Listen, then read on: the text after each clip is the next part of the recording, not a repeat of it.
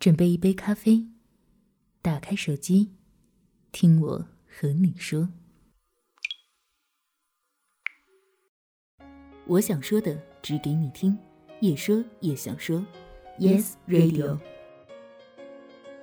和我一起坐公交车的女孩，作者冯晓峰。很多时候，我们称怪老天爷，为何让我们得不到我们内心想要的？可又有很多时候，当梦中的美好触手可及之时，我们反而不敢伸手。就像行走在干枯河道边，你总抱怨着为何没有一泓泉水蜿蜒而过，可是等到春来，清冽的溪水从山涧流出，你却只在远处呆呆地望着，心里却一直纠结：我要不要过去？溪水会不会太冷？你这一辈子就在错过和等待中无限循环。然后过一段自认为最为现实的生活。此时的窗外正在下着今天的第三场雨，入秋了的天气阴晴不定。我坐在窗前，看着雨一滴滴的打落在窗子上，我内心里说不出到底是希望雨停还是不希望雨停。雨停了，我便要开始已然数不清的相亲之路了。雨如果不停，我还可以借此缘由将见面的事宜往后延。从毕业开始两年里，相过多少个女生了？我有点记不清了。并非我热衷于此，只是家里人殷切张罗，我也不得不从其所愿。只是可惜的很，至今未遇到有缘人。最长的也不过只是聊了两个多月。如今我对相亲一事有点疲乏，能推便推，遇到推不了的才去看看。我总认为自己能在一个不经意的巧合之间遇上那个对的人。所有的不合适，只是为了这一个最美好的等待。雨还是停了，我在口袋里塞上一包芙蓉王，便赶往媒人家里。我并不抽烟，但是相亲之时礼数必须做足，无论是与女生对上眼与否。我在公交车站等三路公交车，因为我要先去媒人家，然后媒人将我带去女方家里。或许各地相亲习俗不太一样，反正在我家这边。男生上女生家门的现象挺普遍的，主要是去给女生的家里各种亲戚瞅瞅。公交车缓缓前行，车上的人也越来越多。我本来就是坐着，所以人多了与否对我来说并不关心。窗外又下起雨来，我没有带伞，只能祈祷在我下车之后，这场秋雨能够消散，那样我才不至于在相亲之前淋成个落汤鸡。车停了。从后门上来一个颤巍巍的白发老人，站着的人扶了他一把，但是并无法让出位子让他坐下。我离那老人五步左右的距离，本欲站起身来，可坐在我前面的一个女生倏地站了起来，一把扶过老人，让出了座位，自己只是站在一边。我打心里对这种人有着由衷的好感，可我刚才上车的时候并没有注意到他，他应该是后于我上车的。而且他上车之时，我肯定在胡思乱想着什么东西，不然如此素净的女生不可能从眼底放过。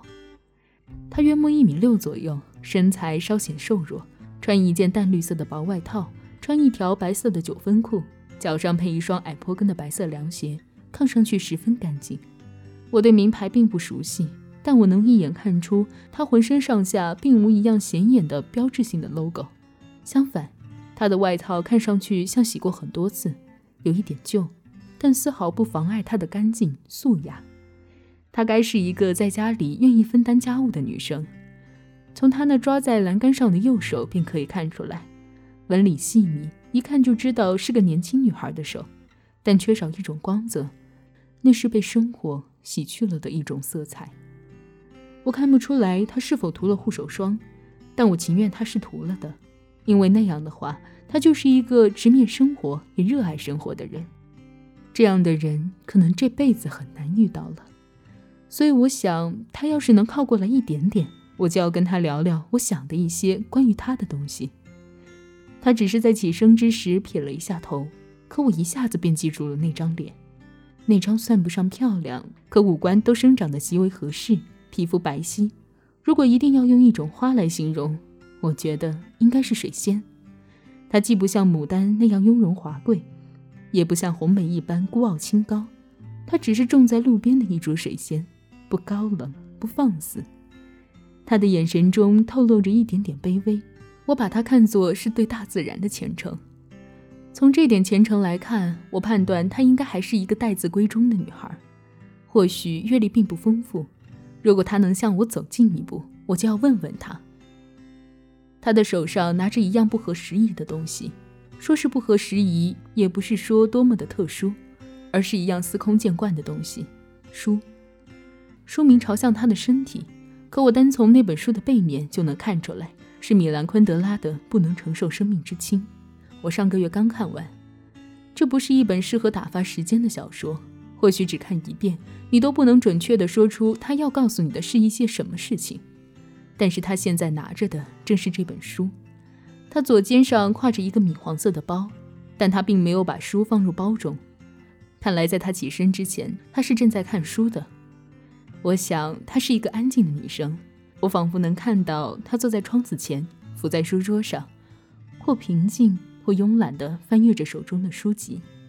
她的右手边会有一杯咖啡，银色的勺子反射着恰到好处的太阳光，闪闪发亮。我想，他如果走到我身边，我就会和他讨论一下托马斯那摇摆的爱情。车上的人越来越多，司机一直用不耐烦的声音大声喊着。在这些聒噪的声音中，他淡淡的朝后面看了一眼，便挪动了脚步。没错，此时的他正站在我的身边。我抬头看他，他朝我稍带歉意的笑了一下，便将目光望向窗外。我连回笑都没有做，便装作一直盯着公交车上的电视屏幕。